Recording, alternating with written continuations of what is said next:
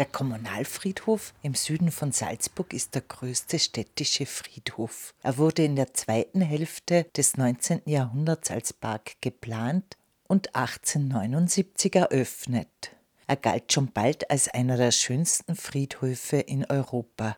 Damals lag er noch vor den Toren der Stadt. Inzwischen hat sich die Stadt rund um den Friedhof ausgedehnt. Er ist auch öffentlich leicht erreichbar und ganzjährig geöffnet. Die städtischen Friedhöfe werden vom Stadtgartenamt betreut und verwaltet. Ich habe mich mit Christian Stadler, dem Amtsleiter des Stadtgartenamtes, am Kommunalfriedhof getroffen, um durch ihn den Friedhof in seinen verschiedenen Facetten kennenzulernen.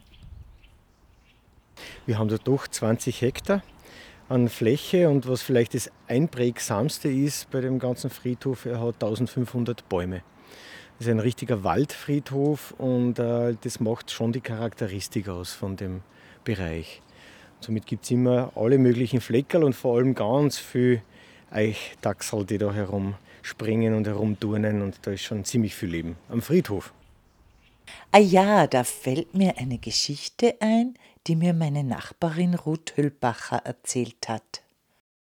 Ja, der Friedhof ist ja bekanntlich auch ein Platz, wo sich in den hohen Bäumen gerne die Vögel aufhalten und unter anderem natürlich auch die Krähen. Und mein Mann hat es beobachtet, da ist eine Krähe vom Friedhof herausgeflogen und im Schnabel vorne hat sie ein leeres rotes Grablicht getragen. Und die Sonne hat es so beleuchtet, dass es ausgesehen hat, als wenn es ein Stopplicht wäre. Und mein Mann war sowas von traurig, dass er diese Szene nicht fotografieren konnte, weil wir erst nachher draufgekommen sind, es sind nicht immer die Menschen, die die Unordnung machen, sondern sehr oft die neugierigen Vögel. Und die lassen dann das Grablicht irgendwo fallen und man sagt, mal schau, wie es da ausschaut. Was tut das Grablicht auf der Stelle?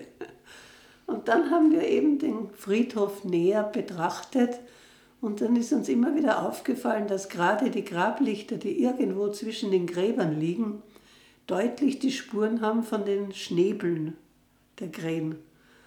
Weil eben sehr viele Grablichter sind ja Öllichter und im Winter Vögel suchen das Fett. Das muss also der Auslöser sein. Und daher mache ich mir jetzt eigentlich nicht mehr so viel Gedanken, wenn ich irgendwo ein Grablicht liegen sehe. Ich hebe es halt auf und das weg.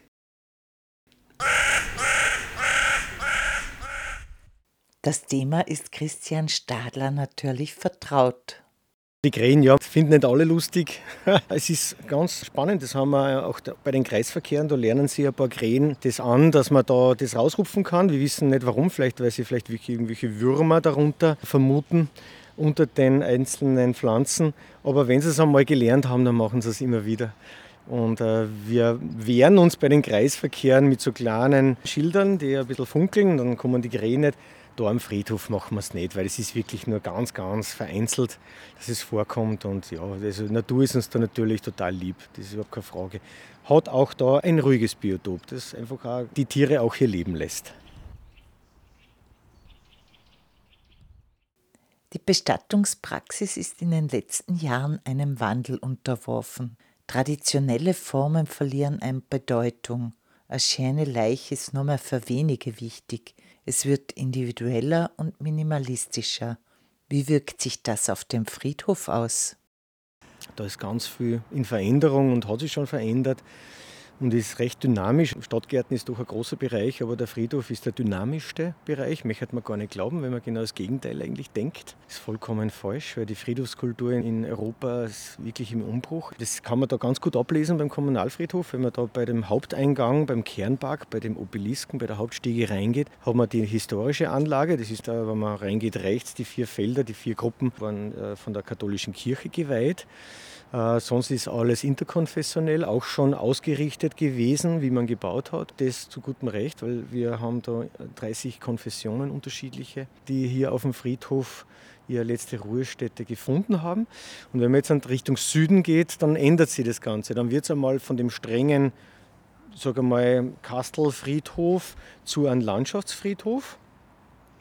Das ist schon wieder englische Garten, werden dann die Wege schon geschwungener. Und ganz hinten sind die Erweiterungsflächen, die wir nicht mehr brauchen, weil die neuen Bestattungsformen sehr wenig Platz brauchen. Kommt es dann wirklich in einen, ich sage mal, in einen Landschafts- oder Gartenfriedhof, Parkfriedhof, wo wir die ganzen Naturbestattungsangebote haben. Das fängt dann an bei einer Baumbestattung, wo man in einen Baumhain die zersetzbare Urne einbringt die sich dann auflöst und die, die Asche dann praktisch in die Wurzeln aufgeht. Das ist ein sehr schöner Gedanke bei den, bei den Birken und Eichen.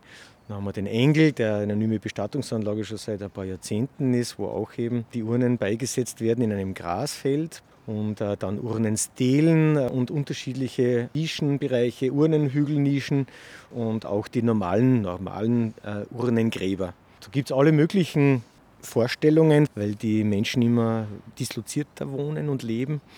Jetzt sagen sie viele, ich mag nicht viel Geld ausgeben, aber ich mag auch nicht, dass ich Mühe mache. Aber andere sagen wieder, genau das ist mir wichtig, dass ich die Trauerarbeit machen kann, dass ich wirklich vor Ort bin und da ein kleines Grab bestelle. Und das ist jetzt genau das, warum es Friedhöfe immer geben wird und in unterschiedlicher Ausformung von der Bestattungsart. Wir haben 75 Prozent schon Kremationen, in der Stadt Salzburg Tendenz leicht steigend. Ich glaube, da hat sich das schon eingependelt etwas. Aber es ist so, dass man es jetzt aus einem ganz großen Bandbreiteangebot einfach wählen kann. Und da ist für alle was drinnen. Und da, da haben wir, ja, da sind wir sehr froh drum, dass wir da uns weiterentwickelt haben. Am Kommunalfriedhof gibt es zahlreiche historische Gräber, die aber nicht mehr genutzt werden. Durch ein interessantes Projekt soll das jetzt geändert werden. Wir haben da viele historische Gräber, momentan um die 270, die die Stadt pflegt, die wir pflegen und die wir wieder weitergeben, kostenlos. Das heißt, wenn ich einen wirklich noch wunderschönen Untersberger Marmor haben möchte, und da haben wir wunderschöne Grabanlagen, dann sage ich, ich schaue mir die einmal alle an. Man kann sich auch zeigen lassen von der Friedhofsverwaltung und wähle mir eines aus. Ich muss ein paar äh, Gebühren zahlen, das ist ganz, ganz gering der Stein bleibt bei der Stadt, aber den, den kriege ich zur Verfügung gestellt. Äh, muss ihn auch nicht abtragen, wenn ich das Grab nicht mehr möchte nach zehn Jahren. Und kann das schönste Vorsorgegrab der Welt, sage ich jetzt einmal. Erst ab dem ersten Todesfall, ab dem ersten Bestattungsfall, fängt dann die Benutzungsgebühr an. Also man tut sich gar nichts.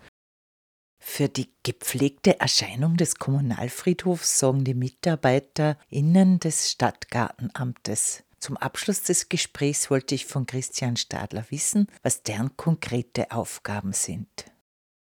Ja, wir betreiben den als Grünanlage. Und äh, so pflegen wir den auch und das, äh, wir überlegen uns ganz genau, wo die Schmuckflächen sind und wie wir das arrangieren, damit man da reingehen kann. Und wir haben mittlerweile mindestens ein Drittel, die kein Grab herinnen haben. Und die kommen zum Studieren, zum Lernen, zum Lesen, zum Plaudern, zum alles.